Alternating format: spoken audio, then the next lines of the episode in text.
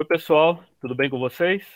Sejam bem-vindos ao Escuta Só, é? um espaço de bate-papo né, dentro do projeto Infocast, onde a gente conversa sobre assuntos importantes com pessoas que têm muito para nos dizer. A conversa é sobre desinformação e religião, com Magali Cunha. Bora escutar? Oi, pessoal, é um prazer estar aqui com vocês. Eu sou a Magali Cunha, a minha formação é na área do jornalismo, sou jornalista. Vocês podem calcular a minha idade aí, que eu me formei nos anos 80, na Universidade Federal Fluminense, em Niterói, no Rio de Janeiro. Eu sou carioca e fiz toda a minha formação é, no Rio de Janeiro.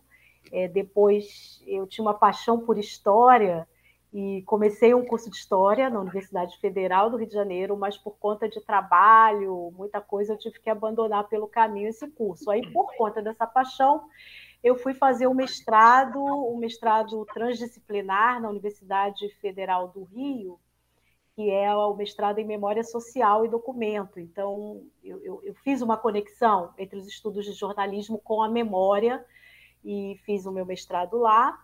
E no doutorado eu estudei, então, aí avancei nos estudos em comunicação e religião e fiz o doutorado na ECA, na USP, é, com um trabalho sobre o avanço da cultura gospel. Isso foi no início dos anos 2000. De lá para cá, eu me envolvi demais, tanto na universidade quanto em pesquisas em diversas frentes, nessa questão da comunicação e religião e venho desde 2014, aí já são oito anos, o tempo passa rápido, a gente até assusta quando fala oito anos, que para mim foi outro dia, é, quando o deputado Marco Feliciano teve todo aquela, aquele protagonismo na Comissão de Direitos Humanos na Câmara, eu, eu fiz, comecei a estudar comunicação, religião e política, e acabei fazendo os meus estudos de pós-doutorado na Universidade Federal da Bahia nessa área da comunicação e da política trazendo o tema da religião. Então, essa é a minha história. Atualmente, eu não estou mais na universidade, me aposentei da universidade e estou como pesquisadora autônoma, atuando agora no Instituto de Estudos da Religião, o ISER, no Rio de Janeiro. E nessa coisa de aposentadoria, autonomia, resolvemos um grupo. Eu participei da criação do coletivo Bereia, informação e checagem de notícias, que está desde 2019 atuando aí num, numa área que ninguém ocupou e nós ocupamos, que é fazer fact-checking de ambientes digitais religiosos. E assim tem sido muito da minha atuação. Magali, seja bem-vinda, obrigado aqui pela sua participação. É, tem um ditado popular aqui no Brasil, muito comum, dizendo que futebol, política, religião são coisas que não se discutem. Né? Eu escuto isso desde criança. É, talvez a gente fale muito sobre futebol, né? Ah, não se discute mais futebol até então no esporte é a paixão nacional, então sim, se discute. Infelizmente se discutem é, até é, um pouco mais acirrado, a gente tem casos de violência muitas vezes nos estádios, infelizmente. É, mas parece ter crescido bastante a, o interesse por política né? nos últimos anos. A gente percebeu, principalmente a partir da, da reeleição né, da ex-presidente Dilma Rousseff, em que começa a se questionar um pouco é, o resultado das urnas, das eleições, enfim, começa, de certa forma, o que a gente está vivendo hoje, que é a polarização, ainda naquela época entre o Partido dos Trabalhadores e o PSDB. É, acho que a gente pode falar hoje que política se discute sim, né? Com certeza. A gente tem alguns ditados populares que são questionáveis, né? Eles acabam sendo meio repressores do pensamento, da expressão, tipo, em boca fechada não entra mosquito, essas coisas que é para a pessoa ficar quieta. Ninguém tem que ficar quieto. Ninguém tem que deixar de discutir as coisas. Eu acho que esse ditado só funciona quando a discussão entra pelo âmbito, como você bem falou, Pablo, da, da do ódio, da intolerância e do extremismo, né? E, e, futebol e política tem uma coisa que, que é interessante, que é o fanatismo. Tudo que leva ao fanatismo, em qualquer é, é, vinculação que a gente tenha, fanatismo é um extremismo e todo extremismo ele é nocivo, ele não, não serve para a coexistência humana, para a convivência das pessoas. Então, sim, nesse caso o ditado cabe. Quando tiver extremismo, ódio, fanatismo, não é mesmo para entrar nessas coisas. Mas toda discussão é saudável, a troca, o diálogo, e a política é um elemento importante porque ela faz parte da vida da gente. Né? Muitas vezes as pessoas restringem política à, à, à política institucional, eletiva, dos cargos, dos políticos. Mas a política está na vida, no cotidiano, a gente faz política desde que a gente acorda, escolhendo a roupa que a gente veste, o que, que a gente vai comer, se é que tem o que comer, né? A gente tem que falar assim hoje em dia. E, e, então política faz parte da vida e a política institucional ela interfere na nossa vida são decisões sobre tudo né sobre ah, como que vai ser a nossa vida coletiva cotidiana então, uma das coisas mais significativas dos últimos tempos, você citou aí, desde que houve a reeleição de Dilma Rousseff, as pessoas passaram a discutir mais, as mídias sociais favorecem isso, né? Que as pessoas participem, discutam.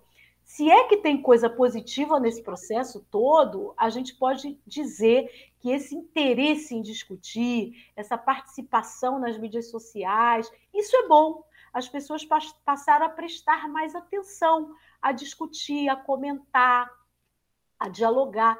Às vezes entra aí, como foi dito aqui, o ódio, a intolerância, isso a gente tem que, que combater mesmo, temos que denunciar, que enfrentar.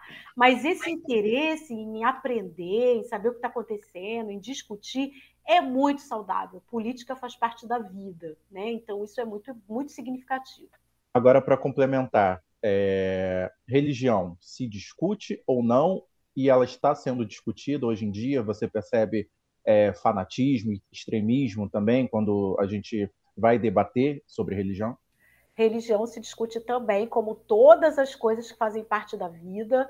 É importante discutir nesse sentido que eu falei da troca, é, do aprendizado, porque se a gente não discute religião, a gente fica só naquele mundinho da religião, de quem é religioso ou de quem não é religioso e se fecha para entender esse que é um fenômeno, é um fenômeno do Brasil, do mundo, das culturas, da existência humana. Religião é um elemento que atribui sentido à vida de muita gente. E isso precisa ser compreendido, isso precisa ser respeitado. E no Brasil isso é forte, chegou com a colonização. E quando os colonizadores aqui estavam, eu disse chegou, chegou da forma como a gente tem hoje, essa, essa hegemonia cristã. Mas quando os colonizadores chegaram, já tinha gente praticando religião aqui, as religiosidades indígenas que já existiam de séculos no Brasil. Então, é importante entender, ainda que a pessoa não seja religiosa, compreender o que é isso que faz parte da vida de muita gente e agora, particularmente no Brasil, compreender o que é isso que está protagonizando processos coletivos, né? E aí muita gente acaba falando bobagem, acaba falando, jogando todo o seu preconceito é quando vai discutir esse tema ou jogando o seu fanatismo, como a gente já mencionou aqui. E aí a gente tem equívocos. Então, para não ter equívoco, é preciso saber compreender. Por isso a gente precisa discutir, sim. Tá. Magali, você comentou agora há pouco sobre o coletivo Bereia, é? do trabalho que vocês fazem né, no coletivo Bereia, de checagem né, de notícias, principalmente as notícias ligadas ao contexto religioso. Você pode falar um pouquinho mais sobre o coletivo Bereia para gente? Assim, o trabalho que vocês realizam, como é que é o procedimento de, né, de checagem, enfim? Sim, uh, o coletivo Bereia ele surgiu de um projeto na universidade.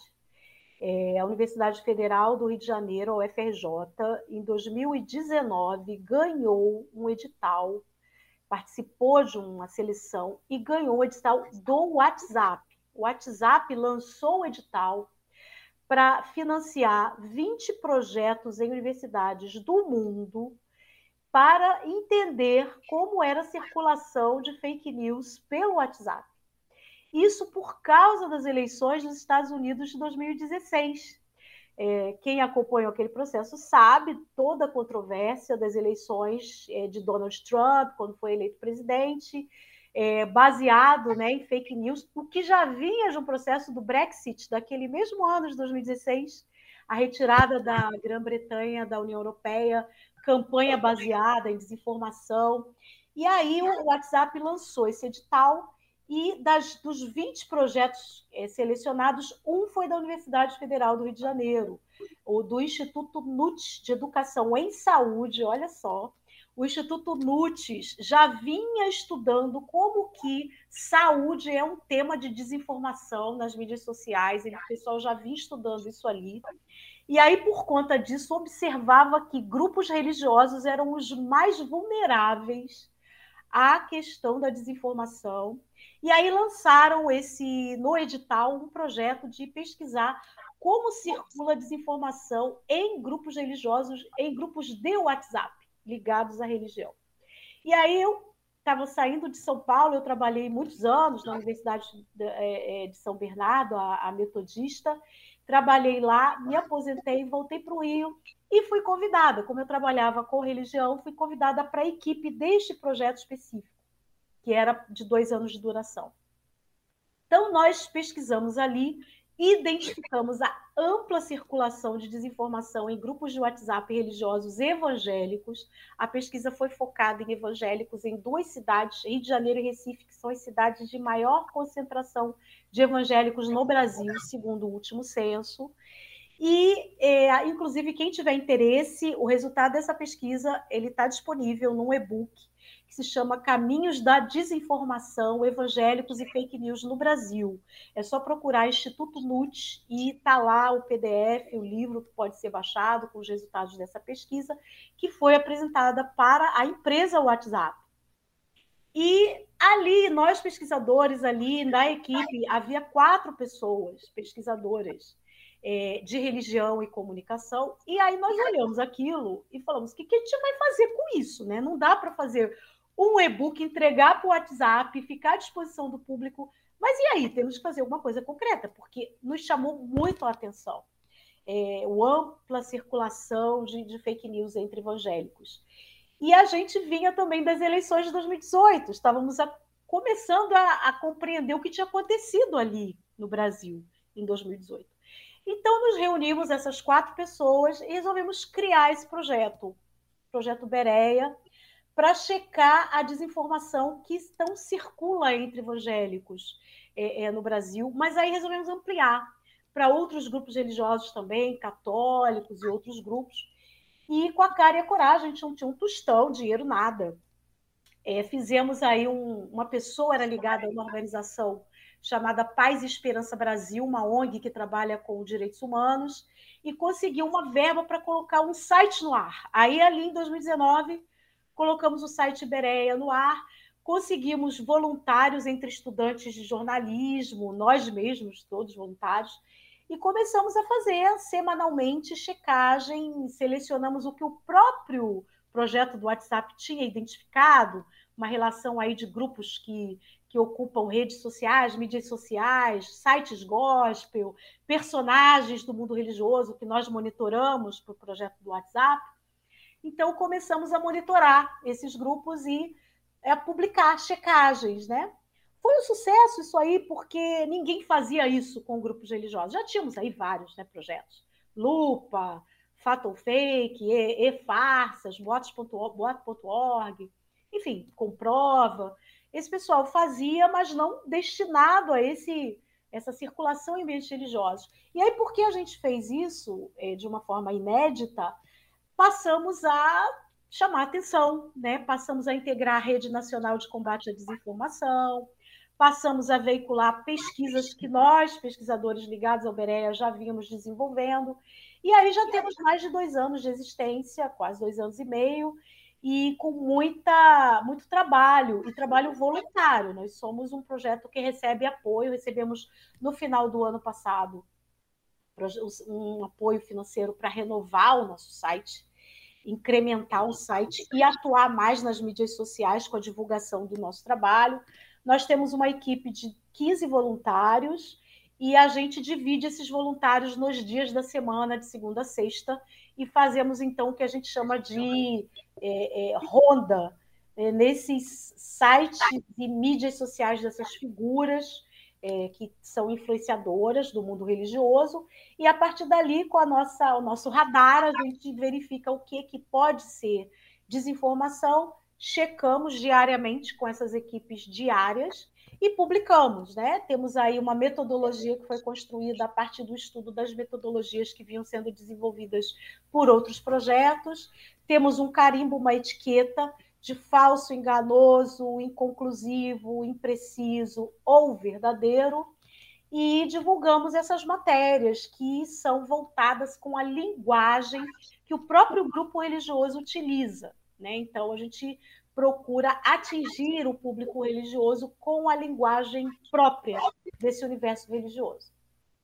É, Magali, é, para vocês terem criado o coletivo, é, eu imagino que o volume de desinformação é, a respeito de religiões seja muito grande. Né? Vocês perceberam ali uma demanda, né? houve uma lacuna e, portanto, é, criou-se esse coletivo para fazer essa checagem. Mas qual é o tamanho desse volume? Né? A gente, você citou algumas agências de checagem que checam é, diversas é, é, informações, vários assuntos, muito voltado para a política, até isso que a gente tem falado aqui, é, porque o assunto política dominou né, as pautas da sociedade de uns anos para cá, mas a religião não aparece tanto, então, portanto, vocês fazem essa ponte, essa, essa checagem. Mas qual é o volume disso? E já para complementar uma pergunta também, é, Existem assuntos que aparecem mais na pesquisa de vocês? E uma terceira pergunta, a jornalista adora perguntar. É, a gente fala do contexto religioso, de uma sociedade religiosa né? Mas embora a, a religião cristã seja dominante no Brasil, ela é dividida no catolicismo, no protestantismo, né? E até dentro do protestantismo se divide em várias é, denominações, mas a gente também tem outras religiões muito fortes no Brasil, principalmente as religiões de matriz africana, mas também a gente tem presente religiões que vêm, por exemplo, do Sudeste Asiático, do extrema, da extrema Ásia, o budismo não são tão fortes, mas que também são religiões que estão presentes no Brasil. É, você consegue dimensionar aí essa, essa diferença? Ah, tem muito mais relacionado ao cristianismo, muito mais a, a, a religiões de matriz africana? Então, é, é, eu vou começar do final, Pablo. É, o Brasil ele é um país plural em termos religiosos. religiosos. A gente tem um, um mosaico de grupos religiosos, como você bem citou. E nesse mosaico, que tem tudo isso que você disse, tem uma predominância cristã. É a religião da colonização, chegou com o catolicismo, depois vieram os missionários do mundo protestante, que a gente chama popularmente de evangélico, é, esses grupos chegaram mais recentemente, na virada do século XIX para o XX, e foram se ampliando, o que dá uma hegemonia cristã, quando a gente soma católicos e evangélicos, e um número menor, mais significativo de outras religiões, principalmente as de matriz africana, o espiritismo, que é a segunda religião em termos numéricos no Brasil que faz um sincretismo aí entre o cristianismo e as religiões de matriz afro, enfim, é um mundo, o mundo da religião é, é, um mundo enorme, né? E aí você me pergunta sobre é, volume, é, a gente precisaria, para atender a demanda da desinformação que circula sobre religião, uma equipe de umas 100 pessoas, a gente calcula. Nós somos 15, né? Então, ainda mais com o mundo que é o mundo digital, é para a gente acompanhar tudo isso que circula dentro e fora dos grupos religiosos, porque hoje no Brasil a gente tem a religião como instrumento, instrumento político.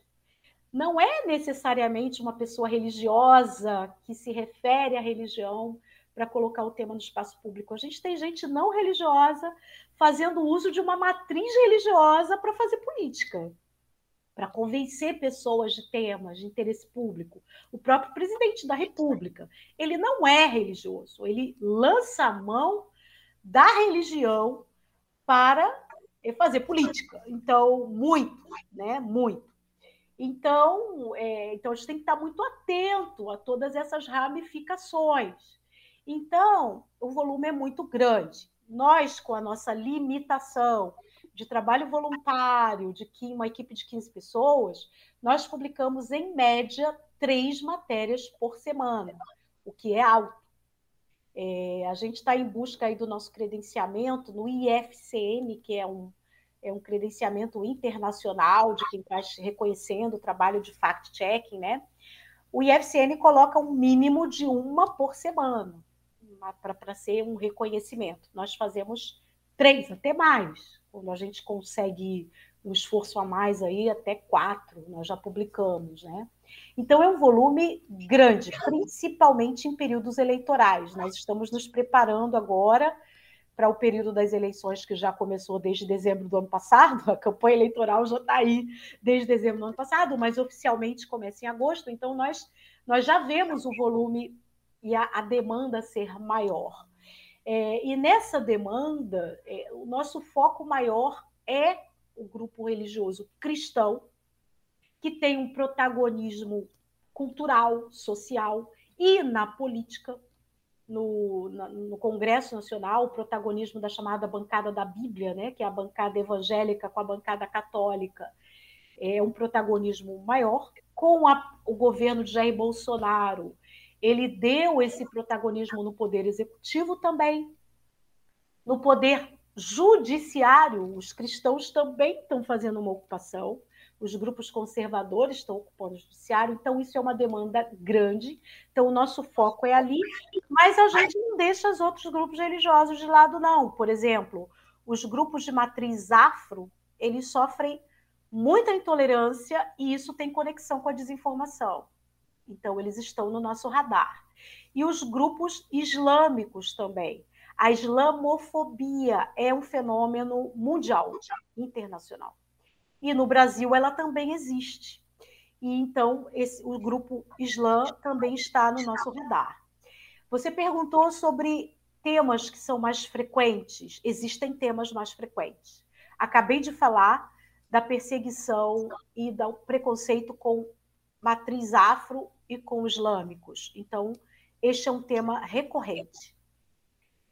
Depois, são os grupos relacionados a, a, a cristãos, em que há temas desinformativos que aparecem bastante, como ideologia de gênero. É uma mentira. Esse tema é, é uma mentira, já nasce uma mentira. Mas frequentemente é um tema utilizado para falar contra o avanço do feminismo, contra o avanço dos grupos LGBT, contra direitos da mulher, contra direitos LGBTI+, é, é, temas como aborto, erotização de crianças, tudo isso, principalmente em períodos eleitorais, eles têm um pico de, de disseminação. Então, ideologia de gênero. Um tema forte agora, no período eleitoral, é apresentar o governo federal como um governo de grandes feitos nós sabemos dos feitos do governo federal que não são grandes feitos, pelo contrário, são mal feitos. Então, nós temos aí uma campanha entre grupos religiosos de mostrar que o, governo, o presidente Bolsonaro foi salvo de uma facada em 2018 para fazer grandes feitos pelo Brasil e por isso precisa ser reeleito. Ele tem todo o direito de fazer a sua campanha à reeleição, mas essa campanha tem se baseado muito em desinformação mostrando feitos que não são feitos do governo. Então a gente tem percebido este, essa força aí.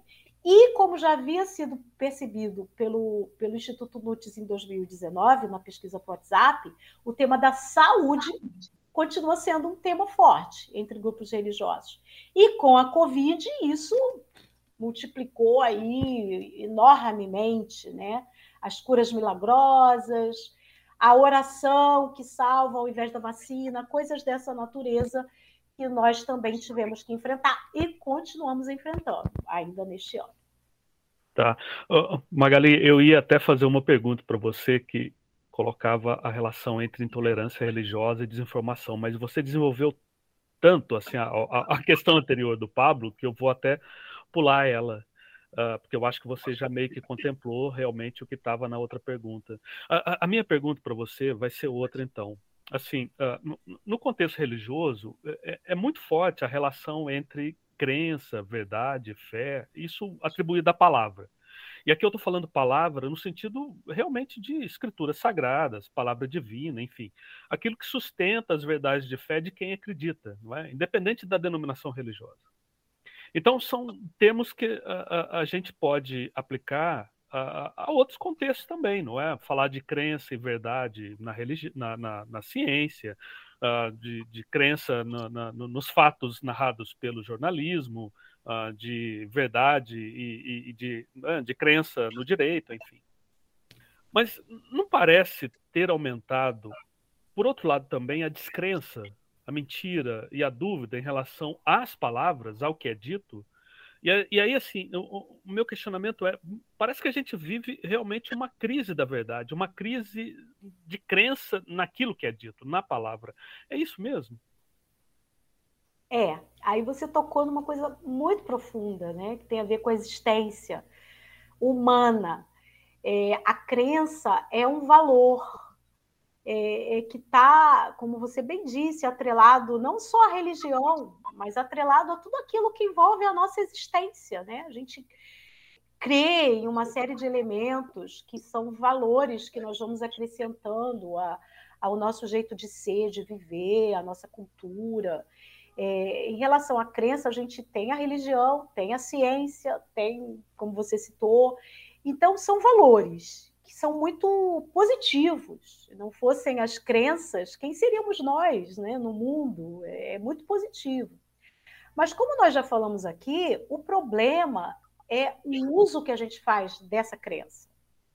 É a gente, aí entra o que nós já falamos aqui, o fanatismo, quando a gente se apega a uma crença e desqualifica as demais. Então, é só aquela a qual nós nos apegamos, que, que é válida, que é verdadeira, e tudo mais é falso e não presta e deve ser, inclusive, rechaçado, combatido. Aí é o fanatismo.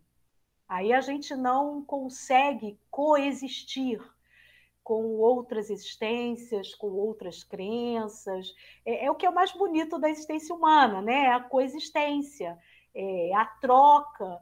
Tudo que a gente é na vida tem que ser de um aprendizado em relação ao outro, né? Nós não somos ninguém no mundo sozinhos. Desde que a gente nasce, a gente coexiste, a gente vai aprendendo, a gente vai montando a vida da gente com um pedacinho aqui, um pedacinho ali, né? Somos muitas coisas juntas, mas o fanatismo, o negacionismo vem quando a gente se apega a uma única visão e deixa de lado todas as outras. Então, você está falando de uma coisa que é um fenômeno do mundo que a gente vive, e, alguns vão atribuir à pós-modernidade ou à a, a, a, existência da, da contemporaneidade, desse mundo mais recente, em que tudo virou provisório, tudo passa a ser questionado, tudo passa a ser relativizado e a gente passa a, a, ter o Bauman, né, que vai falar do líquido, é, é, nada é mais sólido, a gente abandonou a solidez. É, então a gente vive numa provisoriedade. E isso é, isso é muito bom também, porque você viver num mundo só de solidez, a gente precisa relativizar as coisas, isso também é bom. Só que quando a gente exacerba isso, quando a gente leva ao máximo, ao extremo, a gente acaba sem chão. Então, você pergunta: a gente vive no mundo da descrença, da provisoriedade?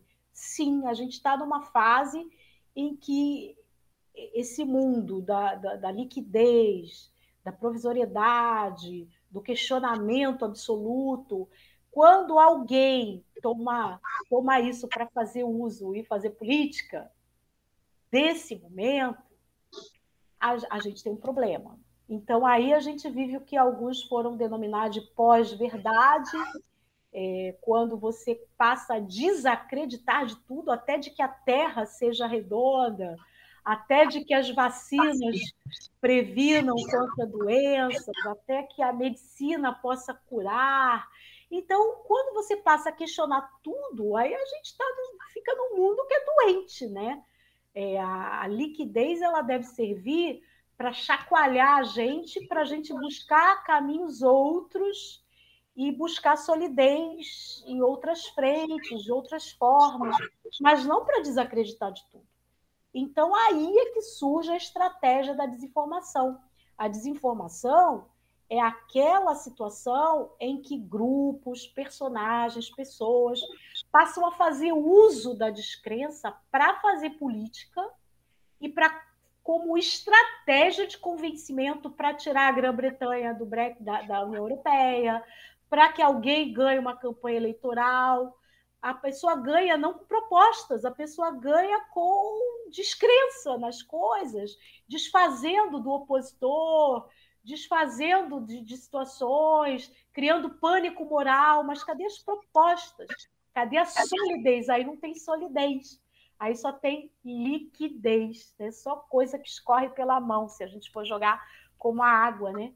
É o que a gente viu no Brasil na campanha de 2018. Cadê as propostas? E é o que a gente está vendo agora, na pré-campanha de 2022. Cadê a proposta? Cadê o projeto? A gente só vê ataque, a gente só vê desfazer do outro, criar pânico. Ah, vai destruir o Brasil. Tá, mas o que, que vai construir? É, aí a gente não tem essa discussão. Então é isso que a gente está vivendo, Rony. E isso é um problema. Então, nós da academia, pesquisadores, pessoas que levam a sério essas coisas que nós estamos falando aqui, temos uma responsabilidade muito grande de levantar uma bandeira e dizer: olha, não é que tem que ser tudo sólido a vida inteira, a gente pode questionar, a gente pode descrer, mas aí a gente tem que construir alguma coisa ali do outro lado, né? A gente tem que trazer a solidez ao mesmo tempo, é uma responsabilidade enorme. É, eu sou, da, eu sou da área da filosofia, sabe? Assim, assim a minha formação é, é na, na filosofia. E, e, e assim, é, tem uma corrente dentro da filosofia, que é o ceticismo, que coloca isso, realmente, você colocar em dúvida, enfim. Mas a dúvida exagerada é, é ruim também, não é assim? Uh, senão a gente cai em umas coisas tipo, bom, enfim, uh, no niilismo, não acreditar em nada, enfim. Isso é ruim também assim, a, a, a, crença é importante, não é? Assim, como você falou, a crença no sistema de valores, no, no, isso é do humano, isso, isso é do humano. Acreditar, e nem no sentido religioso, não, crença, no sentido geral do termo, isso é do humano, isso. E assim, eu sempre falo isso para os meus alunos: olha, duvide, a dúvida é saudável. Sim, sim. Mas assim, não fique na dúvida, não. Não fique só na dúvida. Sabe, a dúvida é importante, questionar é importante, ser cético é importante. E eu sempre falo isso, assim, uh, uh, porque assim, eu falo para eles, olha, eu sou mineiro, mineiro é desconfiado por natureza, sabe, assim, e assim, quem é mineiro aqui sabe, assim, o, na sala, né, e geralmente, bom, a maior parte é, enfim. Então exercite a sua mineirice, sabe, assim, de desconfiar, de, mas não fique só na, na dúvida. desconfiar, não. a dúvida é a raiz da checagem de conteúdos da checagem da desinformação. No BEREI, a gente tem uma frente de trabalho que é dar cursos. É, a gente vai a grupos de igreja, a gente vai a grupos na universidade, mostrando como é que a gente faz o nosso trabalho, e nós falamos que prime... o primeiro passo é desconfiar, porque se a gente aceita tudo que chega pelo grupo do WhatsApp, pelas mídias sociais, até pela grande mídia, é, a gente tem que ter esse senso de desconfiança, colocar a dúvida, não para demonizar e dizer eu não aceito mais nada, mas para ir atrás da informação, para ir para verificar e, e buscar o conteúdo que seja coerente e que seja comprometido com a informação. É justamente aquilo que a gente está falando, né? A desinformação, o não conhecimento do que a gente está tratando, né? Exatamente. Então, o não conhecimento gera isso, né? Enquanto Exatamente. mais você busca Quanto mais você, de certa forma, duvida, né, você vai atrás do que é de fato o fato, do que é, é a verdade. Exatamente. Magali, já encerrando o nosso papo aqui, é, nesse universo de desinformação, de fake news, de não só de fake news também, mas de muita informação, né, para a gente não cair. Às vezes é, nem é mal intencionado, mas às vezes a gente acaba caindo em informações que não são tão verdadeiras assim. Qual é a estratégia que a gente pode usar para não cair nisso e não compartilhar, que é a parte mais grave, uma fake news? Perfeito. A primeira a gente já falou aqui, né? Que é desconfiar. é, desconfiar, duvidar. Não é porque chegou por uma pessoa reconhecida nacionalmente que essa coisa não vai ser é, questionável. Então, primeira coisa, desconfiar. E, em segundo lugar, é, existem algumas coisas que nós já percebemos do, do, do, processo de circulação da desinformação, os estudiosos da desinformação nos mostram que há um ecossistema de desinformação. A desinformação ela circula na pesquisa do WhatsApp que nós fizemos para o UFJ, nós entendemos bem isso, né? Alguém cria esse conteúdo mal intencionado, alguém que quer interferir no espaço público deliberadamente com uma mentira para convencer as pessoas daquilo que ela quer fazer acontecer, seja para vender um produto, seja para fazer política, enfim, alguém cria.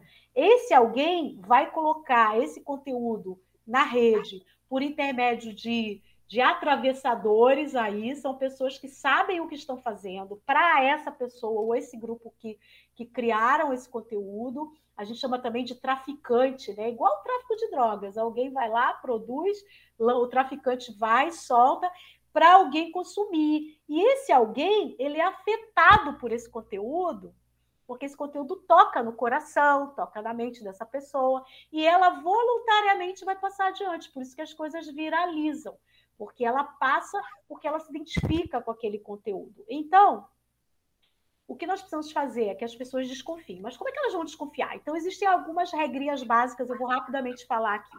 Se o conteúdo é alarmista, se ele chega dizendo lá, olha, passe adiante, as pessoas precisam saber disso, a Rede Globo vai tirar do ar, é, e aí tem aquele terror que é feito, alarmismo, passe adiante, as pessoas precisam saber. 99% de chance que isso seja desinformação, que seja falso, mentira, engano. Então, primeira coisa. E aí pode ser verdade. Então, a, antes de passar adiante, verificar se isso que está sendo pedido para passar adiante, que seja verificado. Se é verdade, aí a gente passa depois. Mas aquele dedinho que aperta ali rápido para passar adiante, ele pode esperar um pouco. Né? Então, desconfiar. Segunda coisa para a gente desconfiar: coisas bizarras que chegam, absurdas, que parece que é mentira. Se parece que é mentira, Vamos verificar se é verdade. Então, uma mamadeira distribuída por um prefeito de uma grande cidade e que tem o bico da mamadeira, que é o órgão sexual masculino, e que os bebezinhos das creches iam usar dessa mamadeira e virar gay quando é, é, tomasse aquele, aquele leite. Ora, isso é uma coisa tão bizarra que um prefeito faça isso numa cidade Pode até fazer, não sei. Mas é tão doido, tão bizarro, que a gente precisa ver antes se é verdade. Isso aí circulou nas eleições de 2018, e um monte de gente acreditou e passou adiante. Então, coisas bizarras que a gente verifique antes de passar. Né? E terceira coisa básica, quando a pessoa recebe uma coisa que não tem fonte, que não tem data, que não ninguém sabe de onde veio, o que estão dizendo, é 99% de chance de não ser verdadeiro. Porque a gente não sabe de onde veio, não tem a data. O fato de não ter data é importante, porque pode circular a qualquer momento e as pessoas estão passando adiante. Então, tem uma história aí de um missionário que vai ser morto pelo Estado Islâmico no Afeganistão. Eu já recebi essa coisa do, do missionário que vai ser morto umas 20 vezes. Esse missionário já morreu umas 20 vezes, porque Ninguém sabe de onde veio, quem mandou, a data, e ele vai morrer amanhã. Vem assim, amanhã o missionário fulano de tal é um nome que pode ser o nome de qualquer pessoa, vai morrer lá. Então, gente, não tem data, não tem fonte, vamos desconfiar. Pode ser verdade, mas a gente precisa ver antes de apertar aquele dedinho lá e passar adiante. Então, a gente se pegar essas coisas básicas, a gente deixa de ser traficante de, de, de, de desinformação e de fake news.